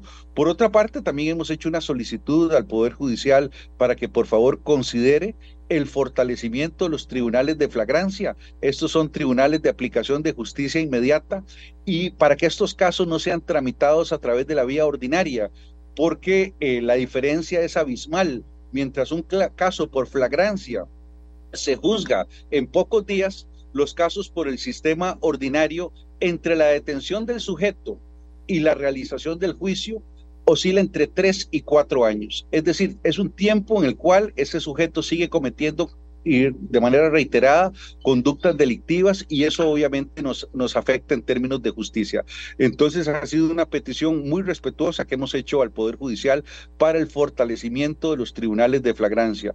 Y por supuesto estamos trabajando de manera conjunta con la Fiscalía OIJ, estamos haciendo planes de trabajo coordinados sobre todo en Limón y Punta Arenas eh, creo que vendrán grandes operativos contra grupos organizados que hay que hacer un trabajo previo de investigación, de recopilación de evidencia para que a nivel judicial se autoricen los correspondientes allanamientos y así poder detener a estas personas. Estos son los frentes de trabajo que tenemos y por supuesto, no olvidar que también la policía en este momento tiene varias operaciones activas en materia de seguridad. Crucitas donde tenemos más de 200 eh, efectivos que de manera eh, rotativa y reiterada están haciendo un trabajo sobre esas 910 hectáreas. Tenemos la operación sostenida en el centro de Limón y centro de Punta Arenas en Punta Arenas, sobre todo para que la criminalidad que, afecta a la periferia sea controlada en esos sitios y no se prolongue a lo largo de toda la, el casco central de Punta Arenas y otros centros de población. Eh, la operación que tenemos en Osara, donde tenemos activos en las 72 horas, las últimas 72 horas, una gran lucha entre bandas criminales que lamentablemente ha generado homicidios en el lugar. La operación que tenemos también de frontera a frontera que demanda recurso policial y el resultado final es que tenemos un recurso limitado en muchos frentes de trabajo de manera simultánea. Vamos a ver si yo sé que hay mucho trabajo y hay condiciones muy difíciles, pero la gente también espera explicaciones, por eso le agradezco sus explicaciones, don Mario. Resulta que en ameliarueda.com publicamos que hay una guardia de honor, tal vez no estábamos tan al tanto en Costa Rica de eso, creada en el 2013 que se renueva ahora con uniformes donados de Emiratos Árabes Unidos. Este cuerpo pertenece al Ministerio de Seguridad Pública y es utilizado en actos protocolarios y en visitas del Estado. Eh, eh, está al tanto, señor ministro, hoy van a recibirla, hoy se renuevan eh, este, a esta Guardia de Honor y van a recibir los uniformes de Emiratos Árabes, que resulta que aquí en Costa Rica, en el 2013, se hizo un curso de protocolo de ceremonial del Estado impartido por dos oficiales de la entonces reina Isabel II de Inglaterra. Imagínese usted, no sabíamos, no estábamos tan claramente al tanto de esta situación. Sí, doña Amelia, e, esta unidad son, en, palabras claras, son los policletos que trabajan en el centro de San José. Entonces, son policías en activo que cuando se requiere este, muy especialmente este, su actuación, eh, lo operan y son reforzados con otras unidades cuando están cumpliendo este rol. Son los que participan en el caso de las misas de nuestros funcionarios que han muerto en cumplimiento del servicio, pero tienen, digamos, una muy poca eh, participación protocolaria a lo largo de sus funciones, pero son policletos en activos, es decir, no es que existe una guardia de honor eh, dedicada al 100% del tiempo a esta labor, sino que son los policletos del Centro San José que cuando así es requerido, pues cambian el uniforme, se ponen el de guardia de honor y ya están entrenados también para cumplir esta otra labor. Se conoció como grupo de fantasía entre 2010 y 2012 y para el 2013 se les cambió el nombre y el 26 de abril se graduaron 50 oficiales del curso de protocolo de ceremonial del Estado impartido por dos oficiales, repito, de la reina Isabel. En ese momento la Cancillería de la República coordinó con la Embajada Británica para que llegaran dos escoltas del Palacio de Buckingham en Londres. O sea, son unos expertos, señor ministro, pero me dice usted que también son unos policías que trabajan todo el tiempo en su función de policía y solo excepcionalmente forman parte de este grupo o integran este denominado eh, guardia de honor. Perfecto, es que recordemos que una de las funciones asignadas por ley a la fuerza pública es el de resguardo de los símbolos nacionales. Entonces, por ejemplo, cuando este 15 de septiembre se rinden honores ante el Monumento Nacional, eh, se ha especializado a este grupo de policías para poder hacer de manera protocolaria rendir los honores correspondientes. Entonces, sí, eh, tenemos, hemos venido capacitando, incluso la Escuela Nacional de Policía también da dentro del curso básico elementos básicos de estos eh, elementos de comportamiento en actos protocolarios para cuando así le toca a la policía participar en cualquier lugar del territorio nacional, en que también a veces se invita a la policía a rendir honores, como por ejemplo el 11 de abril en Alajuela, en donde hay pequeños actos en que la policía rinde honores a monumentos. Entonces, es para que dentro del quehacer de la policía, esta función también quede cubierta desde el punto de vista técnico. Pero repito, son funcionarios en activo, son policías normales que cumplen un rol de trabajo ordinario y cuando hay que hacer una actividad de estas, pues están capacitados también para poderla hacer con el respectivo uniforme acreditativo para este tipo de actividades.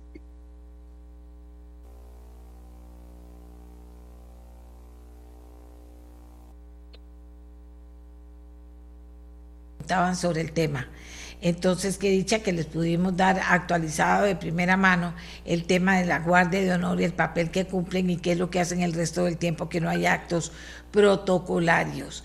Aquí hay una persona que hablando de la violencia dice que esta ola de violencia que estamos viviendo no pudo generarse en poco tiempo que este tipo de estructura criminal por temas de logística y reclutamiento es evidente que tienen por lo menos 10 años de estar operando, señor ministro. Eh, en efecto, son estructuras muy, muy consolidadas que se han venido haciendo, no son pulperías, son ni siquiera supermercados, son verdaderas corporaciones altamente organizadas que funcionan con la metodología de franquicias. Así se han venido desarrollando. Ese es el nivel de profesionalidad que exhiben. Además, sus sicarios el de muchas de estas organizaciones que están en el punto alto, recordemos que hemos identificado 340 organizaciones criminales operando en Costa Rica. De estas hay un top, hay un grupo de ellas que han alcanzado ese nivel casi corporativo con grandes relaciones con el extranjero. En el caso de la visa Honduras se está imponiendo precisamente por una correlación entre las mafias hondureñas que a su vez responden a los carteles mexicanos y grupos criminales que sobre todo operan en la zona de Limón. De ahí esta restricción migratoria para proteger al país ante la eventual llegada de miembros que vienen a fortalecer el trabajo de esos grupos criminales en Costa Rica. Eh, tenemos eh, dentro de la línea de capacitación de sicarios muchas de estas personas que vinieron desde el extranjero a brindar esas capacitaciones. Y ese nivel de profesionalidad del sicariato que hablábamos hace un rato, que aplican inteligencia, que saben cómo moverse, que tienen eh, distintos dispositivos para el control de la policía y de esta forma operar en las zonas de baja presencia policial, pues todo este tipo de inteligencia ha venido desde afuera. No hay la menor duda y también amparado por un nivel alto de consumo en Costa Rica en materia de drogas. Y permítame aclarar algo que tal parece desde el IAFA que le llegó la información no la supieron comprender. Nosotros hemos indicado que todos esos consumidores lúdicos, ocasionales, que de manera festiva consumen droga, esas personas potencian justamente el mercado de drogas en nuestro país. No nos estábamos refiriendo a las personas farmacodependientes que sabemos que sufren la enfermedad de la adicción. De ellos no nos estábamos refiriendo, sino a quienes son consumidores lúdicos que de manera ocasional consumen droga y generan este mercado potencial que esas bandas eh, están logrando altas dividendos, altas ganancias gracias a un consumo creciente de drogas. Este es otro de los eslabones dentro de la política de seguridad para controlar este problema que afecta a nuestro país.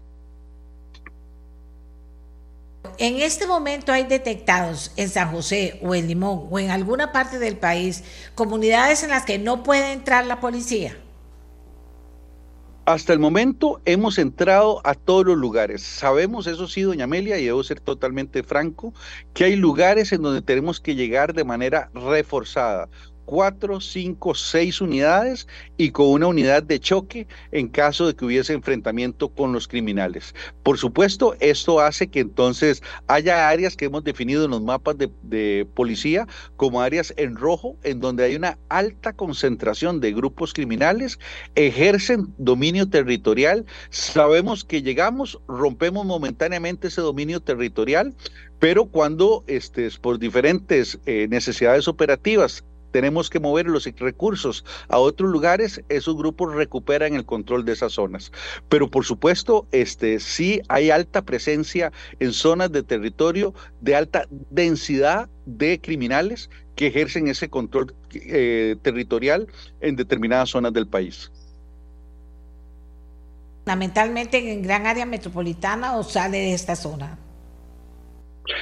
ha sido intermitente, doña Amelia, ha sido un fenómeno intermitente y en cada lugar ha operado de manera distinta, es decir, cada grupo criminal lo ha hecho a su manera. En el caso de Punta Arenas, este, hace unos eh, meses, años, eh, se cobraba, por ejemplo, a una comunidad urbano marginal por usar un puente a partir del cual la gente iba a su trabajo y se cobraba para efectos tanto para salir como para regresar, cuando eh, inmediatamente tuvimos la denuncia, hicimos presencia policial hasta que logramos eh, recuperar no solo el control, sino también detener a las eventuales responsables de esos cobros. En el caso también de eh, la zona eh, sur de San José, hemos tenido denuncias constantes en que enviamos este recurso policial a la zona, nos mantenemos presencialmente ahí el tiempo suficiente para que las personas recobren normalidad, etcétera, etcétera, y seguimos luego con vías de comunicación garantizando que esto no se hubiera hecho de forma permanente. Entonces, este es un fenómeno intermitente que se ha presentado en diversas partes del territorio nacional. La presencia policial lo controla, lo eh, elimina, pero vuelve a reaparecer en otras zonas. Esa es la lógica de este fenómeno concreto que hemos observado. Ahora, y por eso preguntaba, porque hay gente que lo que nos está diciendo es que son personas eh, criminales que viven en las localidades y que de ahí adentro, pues es que ejercen su control, por decirlo de alguna manera, y que entonces pues llega la policía, eh, se hacen los que ahí no pasa nada, pero ahí están adentro. ¿Eso es correcto? Bueno, yo le diría a estas personas que utilicen nuestro número 1176 si no quieren poner ellos la denuncia con su nombre y número de cédula, que utilicen el número 1176 para hacernos ver la presencia de este fenómeno informarnos también quiénes son los responsables de ejercerlo para iniciar nosotros acciones policiales en esas zonas concretas. Aquí es muy importante también la participación de la gente porque es un fenómeno invisible que eh, el que no vive, solo el que vive ahí se da cuenta de cómo se ejerce. Eh, cuando se hacen recorridos en patrulla, patrullaje, eh, ese fenómeno no se observa si no es que hay un denunciante que lo haga ver.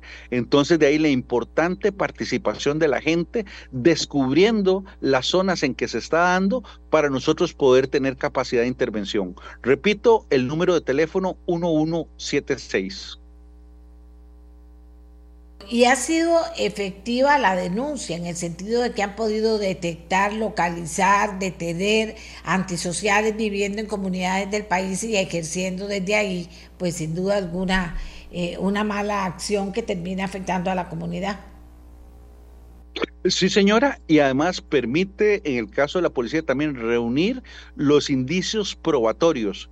Cuando las personas denuncian este tipo de casos, hay que hacer una serie de técnicas policiales para poderlo demostrar. Y tenemos esas técnicas, de ahí que requiramos la denuncia de la gente para poder llevar a los responsables de estos hechos criminales ante la justicia.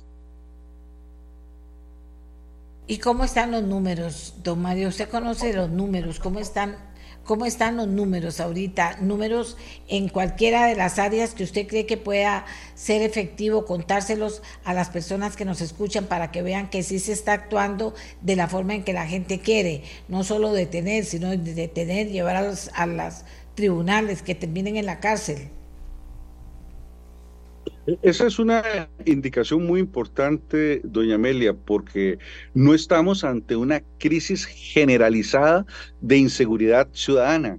Lo que tenemos en concreto es una ola de homicidios esencialmente potenciada por el sicariato y el ajuste de cuentas entre bandas criminales. Ese es el núcleo central del problema de la inseguridad. Recordemos que la inseguridad es abarca, el tema de la seguridad abarca muchos componentes, es integral, hay elementos preventivos, hay elementos eh, de prevención situacional, hay elementos reactivos, de juzgamiento, de tratamiento penitenciario. En todos estos escenarios hay muchísimo, muchísimo eh, que hacer y por supuesto pueden hacer haber muchos proyectos de ley, pero creo que hoy tenemos que teledirigirnos especialmente hacia ese núcleo central que son los grupos que ejercen sicariato en Costa Rica y que ocasionan homicidios todos los días. Con esto le adelanto parte de lo que va a ser nuestra... Eh, eh, participación en la reunión que va a haber hoy en la Asamblea Legislativa, en donde sentimos que hay un núcleo central de ataque a la criminalidad y hay elementos aleatorios o que de manera indirecta también inciden sobre el fenómeno. Pero vamos con la idea de priorizar en los principales aspectos legales contra las bandas que ejercen sicariato, que son crimen organizado nacional y transnacional que opera en esta materia. Y cuando vemos el tema de los números que usted indicaba, observamos que en la mayor parte de delitos no solo hay un comportamiento constante, sino descendente en muchos de ellos. Eso también este, en la conferencia de mañana vamos a cerrar justamente la conferencia con esta evaluación numérica para indicarle al país dónde dónde están realmente los puntos rojos este, en materia de lucha contra la criminalidad. Gracias a Mario Zamora, ministro de Seguridad Pública. Eh, gracias por acompañarnos, don Mario. Eh, que tenga buen día. Vamos a hacer una pausa comercial y regresamos con otro ministro, con el ministro de Obras Públicas y Transportes. Ya regresamos. La mía, la suya la del ministro de Obras Públicas y Transportes, don Luis Amador. Don Luis, hay muchas cosas de las que hablar.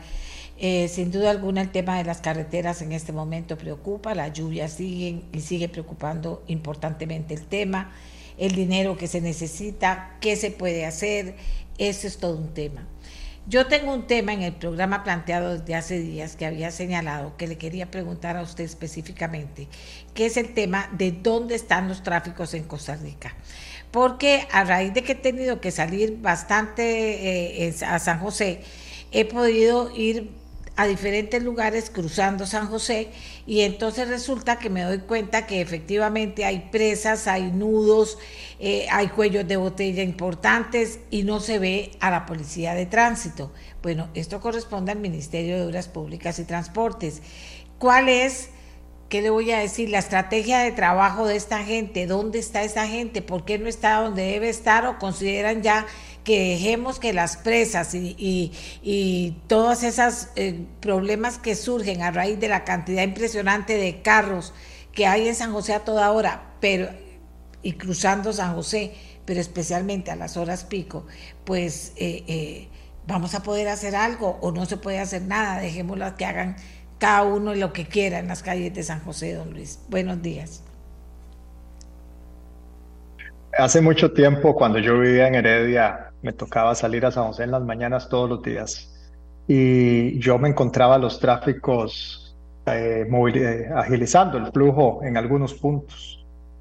Eh, hoy en día cuando llamo al director de tránsito y le pregunto por qué esos operativos no se están haciendo, me gustaría que en la hora pico de la mañana y en la hora pico de la tarde esté la policía de tránsito en los puntos esos claves donde tal vez ellos al, dar el paso pues pueden agilizar un poco las cosas. Y entonces empiezo por preguntarle cuántos policías de tránsito hay, me dice que 660 le pregunto yo entonces por qué esos 660 no están en la calle. Me dice, bueno, pero es que son en tres turnos, entonces son 220 y esos 220 están en diferentes zonas del país y en el GAM quedan como 50, una cosa así.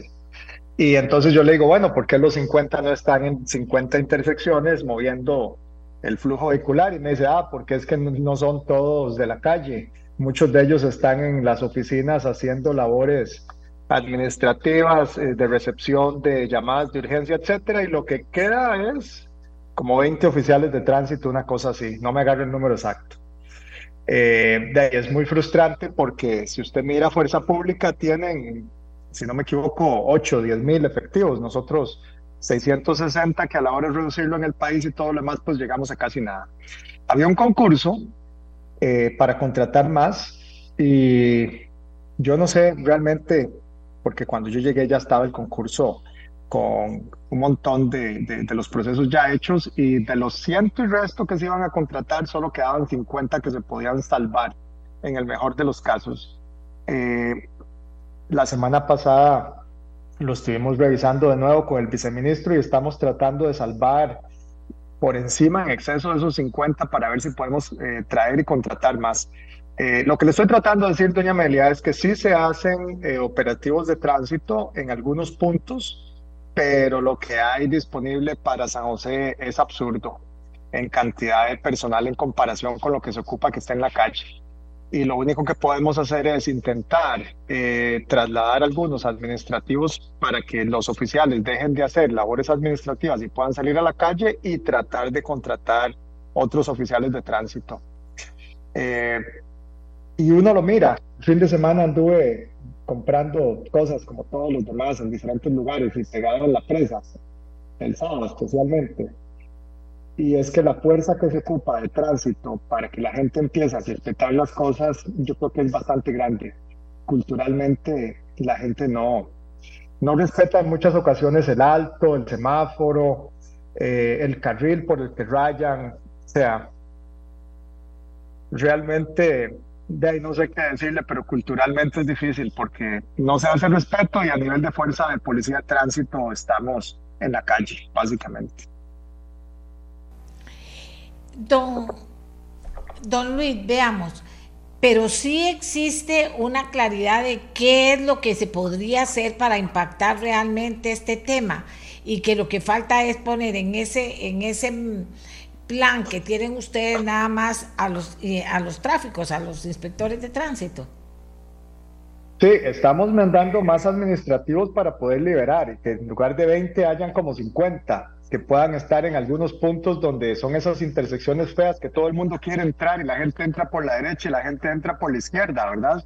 Y entonces se hacen esos estrangulamientos espantosos y el que está en el carril de giro de la izquierda no puede girar porque no le dan campo entonces, el que viene de atrás eh, bloquea al otro. O sea, yo lo he visto. Se está moviendo eh, a nivel de recursos humanos un poco para poder sacar más gente a la calle.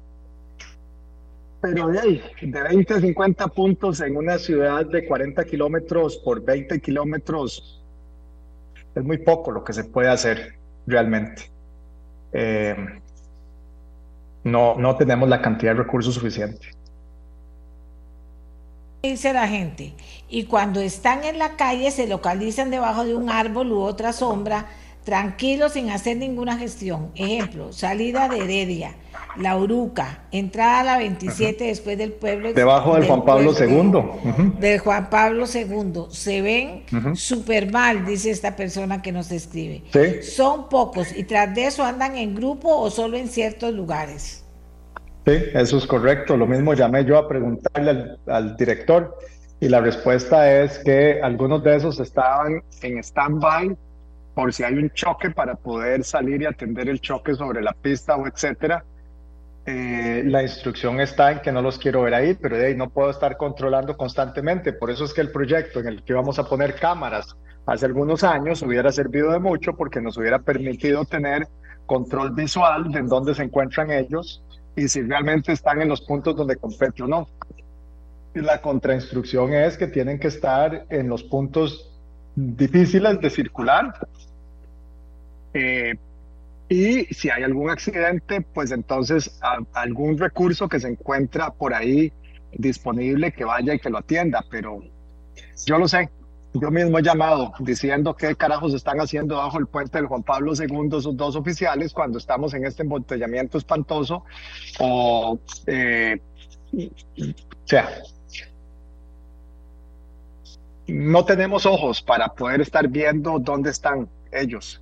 Ahorita hay una cooperación eh, que estamos esperando y hay un proyecto que queremos impulsar para ver si podemos habilitar más cámaras y poder habilitar también mecanismos para saber en dónde se encuentran ellos en tiempo real. Pero en este momento no lo sabemos. Falta algo que yo todos los días, desde hace años que lo digo aquí, pero falta gestión. Es todavía, o sea, ser innovadores que la gestión sea clara, diligente, que tenga resultados, que se midan esos resultados, porque algo hay que hacer. Vean, Luis, ¿cómo es posible que alguien le diga a usted, ay, ayer no sé ni cómo, pero logré salir de la presa en una hora? Una hora en una presa, y se lo dicen a uno como un logro, logré salir en una hora de una presa. Eso es pésimo para un país, eso es tiempo, eso es plata, eso es contaminación, eso es todo a la vez, y no ves ni un tráfico. En fin de, a, fin de cuentas, usted es el jefe de ellos, pero es que ese, eh, eh, ese, ese tema de tránsito ha sido difícil. Yo no sé si falte, falte la gente adecuada que lo dirija, la verdad es que no sé. Pero, pero sí sé que hay algo que está fallando y que, y que todo el mundo que tenga ojos y que esté metido en esas presas y que vea lo que pasa, critica. El ministro también, don Luis. Aquí hay, eh, dice dice que una persona, hay aplicaciones de celular que le da la ubicación exacta y le da seguimiento. Bueno, esa es una manera. Si usted comparte su ubicación, sí, pero entonces el tráfico tendría que compartir su ubicación y permitir eso. Eh, por un lado, las carreteras están sin capacidad. Y en muchos casos las municipalidades no están haciendo tampoco la parte que a ellos les compete. Váyase usted hacia el Mall Lincoln Lincoln Plaza, no sé cómo es que se llama, Lincoln. Y cuando usted va de los tribunales de Guadalupe, dobla a la izquierda, es una presa impresionante. ¿Y por qué pasa esa presa? Porque cuando usted llegue y va bajando a la entrada del Club La, Guardia, por ahí antes hay un par de entradas que permiten inyectar tránsito y el de La Guardia permite inyectar tránsito y después hay un triángulo que inyecta tránsito de frente donde uno va en directo. Las municipalidades también tienen que empezar a cambiar la vialidad y la forma en que esa vialidad está dada ahí esos ingresos no deberían de ser ingresos, deberían de ser solo salidas para que no se estrangule el flujo vehicular. Nosotros no tenemos forma de cambiar el flujo de circulación de todas esas carreteras. Y ahí sigue. Toda la vida ha sido el mismo nudo, cada vez es peor el nudo estrangulado. O sea, yo entiendo, por supuesto, que si uno puede poner un oficial de tránsito, algo hace, un poco, por lo menos logra que, que, se circule un poquito mejor, haciendo que de un carril, cuando se, dos carriles se meten en uno, la gente se vaya metiendo uno detrás del otro. Porque esa parte cultural en Costa Rica, no sé si alguna vez existió, pero en otros países cuando eso ocurre, todo el mundo sabe que pasa uno, deja pasar al otro, pasa uno, deja pasar el otro. Si las municipalidades no empiezan a arreglar todas esas circulaciones que son inadecuadas, es peor el problema. Cuando las municipalidades empiezan a arreglar esto, se, se circula un poquito mejor. No sé si me comprende lo que le estoy tratando de decir. Dice la gente aquí. Pero los tráficos andan con una moto y carros del MOB que pueden tener GPS o GPS y además radios. ¿Por qué no se usa? Dice otra persona. Eh, doña Amelia, sistema de monitoreo GPS sobre los motociclistas. Dice otra persona, ayer una hora en la Interamericana Sur, cerrado un carril y no había nadie regulando el paso. Dice otra persona, y hacen falta responsables, eh, funcionarios responsables, diligentes. No es posible reconocer que están esperando pasar el tiempo. Es un montón de cosas, ¿verdad, señor ministro? Es un montón de cosas, pero hay que comenzar por algo. de corrupción en la policía de tránsito. O sea, eso no voy a dejar de decirlo hay muchos oficiales de tránsito que lo que están esperando es ahí ver dónde hacen un parte y para no hacer el parte que les den una mordida. Y no tengo pruebas, porque cada vez que hay pruebas se denuncia. Pero eso también es parte del problema. Y entonces el problema se refleja en qué nivel de salarios gana nuestra policía. Y entonces el problema va más atrás. Sí, claro que hay sistemas de GPS, pero eh, si el sistema lo sacó, si la unidad está fuera de servicio, hay que habilitarlos, Hubieron proyectos previamente donde se quería meter tecnología y no se pudo. Hay cosas que se pueden ir haciendo. La Interamericana, si quiero tomar la ocasión y aclararlo. El sábado como a las cuatro y media se dieron problemas porque la marea estaba alta, los ríos venían con crecidas y chocó la crecida de los ríos, creo que es el Naranjito y el Aranjuez, eh, con eh, la marea alta, preventivamente se hizo un cierre, la gente tuvo que salir corriendo, los que quedaron atrapados a mitad de camino entre los dos ríos. Se mandó a cerrar la carretera tecnológicamente en Waze, porque sí tenemos la posibilidad de en Waze eh, cerrarla para que la gente sepa que tiene que usar rutas alternas y cuando están navegando que ni siquiera les dé como opción esa carretera. Pero Google Maps no nos permite decirles de manera preventiva que ese segmento de carretera va a estar cerrado.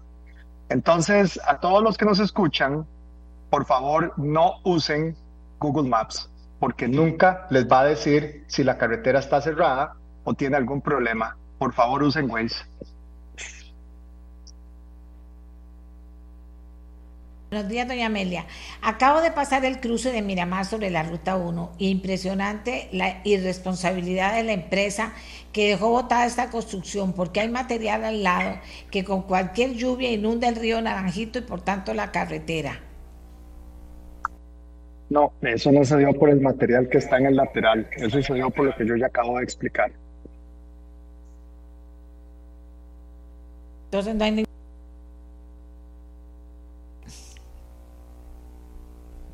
Eso no se da por ese efecto, se dio por el efecto que la marea estaba alta, las cabezas, el río venía con crecidas y esos dos elementos chocaron. También recuerden que hubo un eclipse y eso afectó un poco la fase de crecimiento de los ríos, etcétera.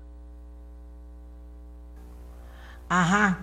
Yo, no, yo todo eso lo sé y todo eso se podría prever con gente. Ya todo el mundo sabía para dónde iba a agarrar la gente para ver el eclipse, digamos para hablar de las presas.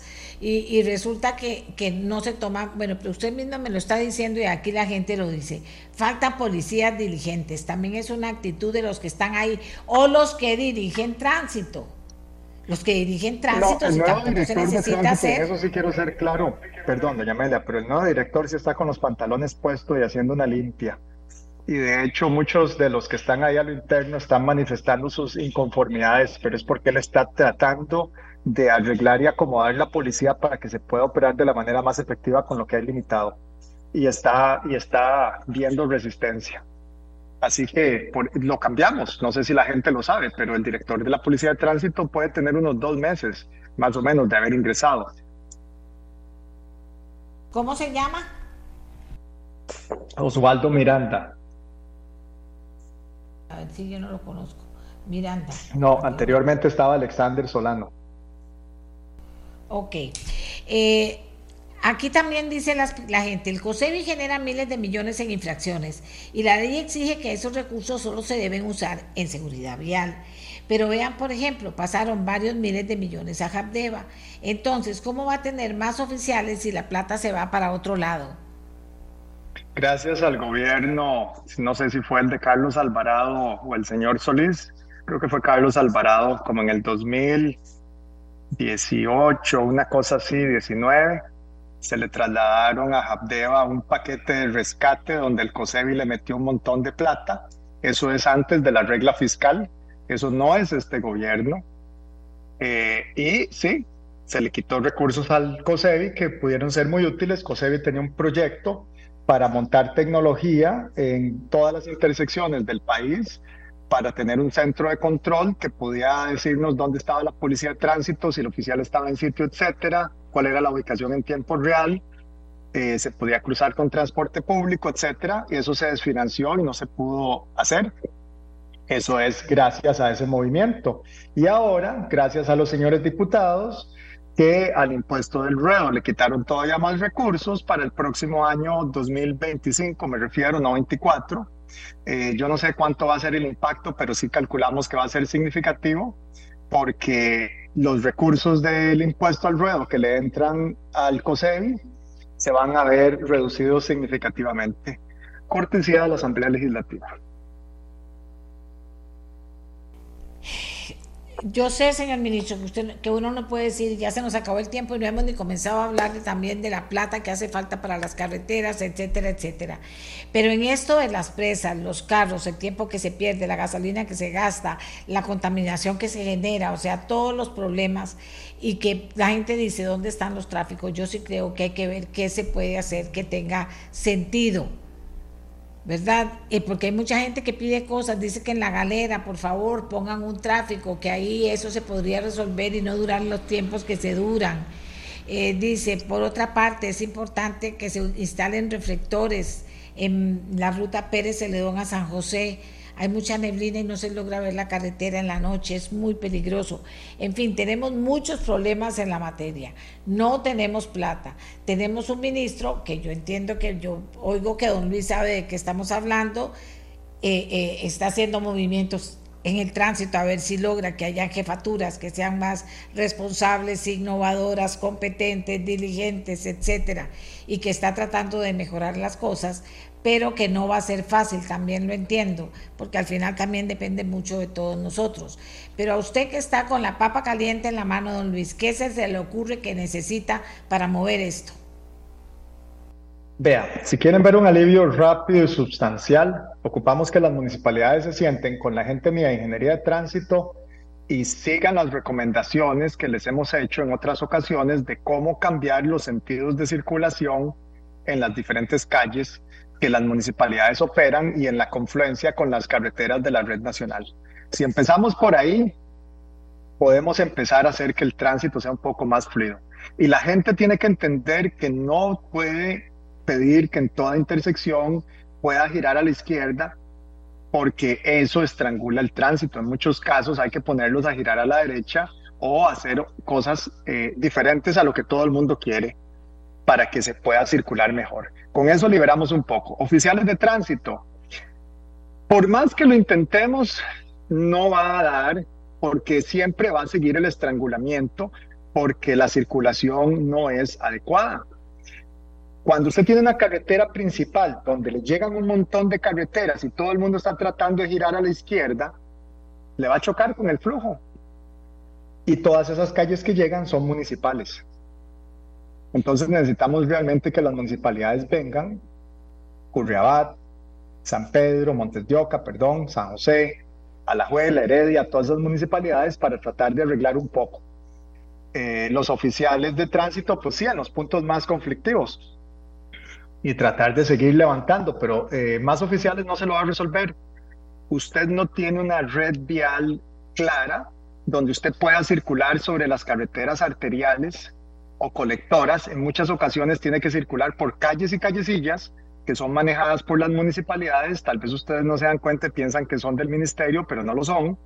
Y ahí es donde ocupamos que esas municipalidades se amarren los pantalones, vengan y se sienten aquí con ingeniería de tránsito e implementen los cambios que se ocupan. Ok, ya me dio trabajo. Voy a comenzar a averiguar averiguar o que usted me dé una persona en el Ministerio de Obras Públicas o Ingeniería de Tránsito que me dé una lista de las municipalidades que tienen que ayudar para ver si los entrevisto, si los llamo, si hago patria aquí, porque la verdad es que sí, las municipalidades pueden ayudar un poco, no es resolver el problema, pero ayudar un, un poco en un gran problema, las cosas pueden ir cambiando. Eso es importante. Aparte de que hagan falta más inspectores de tránsito, que eso no, nadie lo duda, y que los que estén se pellizquen, porque hay muchos que no dicen que están haciendo. Doña Amelia, hay inspectores de tránsito, las municipalidades están habilitadas para formar su propia policía de tránsito y que esa policía sea una policía auxiliar en el cantón. Solo algunas lo han hecho. Ahí es donde también las municipalidades tienen que colaborar y empezar a meter más inspectores de tránsito de los que son municipales, porque en su jurisdicción pueden ayudar a, a aflojar el tránsito y a que la cosa circule. Bueno, caso es una de esas, por ejemplo, que tiene mucha gente eh, eh, y ha hecho muy buen trabajo, pero me voy a ir averiguando cuál por cuál e ir llamando e ir averiguando, llamándolos aquí al aire y que nos digan por qué no lo hacen, por qué no se unen con ingeniería de tránsito, por qué no provocan proyectos diferentes y comienzan a cambiar las cosas. No vamos a cambiarlo de un día para el otro, ni se van a cambiar totalmente porque se unan ellos dos, pero se va a tratar de ayudar en el problema. El ministro sabe qué es lo que hay que hacer, le falta plata, le faltan algunas cosas y le falta gente competente y pellizcada. Un inspector de tránsito pellizcado, usted lo ve pellizcado, pero si ve a uno sentado sobre la moto, debajo de un puente, hablando por celular, dice uno, aquí no hay un inspector de tránsito. Y el otro, si son dos, el otro tal vez esté en la misma posición. Eso no es un inspector de tránsito. Y menos en este país que hay presas por todo lado, también ocupa eso. Porque acuérdense que aquí a los empleados públicos no se los puede despedir, pero también ocupa eso, inspectores de tránsito pellizcados, y que uno los vea haciendo cosas y no sin hacer nada, o Dios guarde, no les diga algo, como yo una vez les dije vagabundos, se los dije desde el carro mío y salieron todos a detenerme. todos a detenerme salieron y yo tenía razón de decirle vagabundos por lo que estaban haciendo. Pero en fin, este país hay que cambiar la historia. Exacto, hay que cambiar las cosas todos juntos. Gracias al ministro de Obras Públicas y Transportes por estar pellizcado con el tema, pero por necesitar muchas cosas para poder cambiar y tenemos que cambiar la historia de dónde están los tráficos y qué están haciendo. De acuerdo, nos vamos, amigas y amigos. Esta es nuestra voz. Gracias por acompañarnos. Los dejamos en compañía de Deportes aquí en radio, en la radio de Costa Rica, Radio Monumental. Este programa fue una producción de Radio Monumental.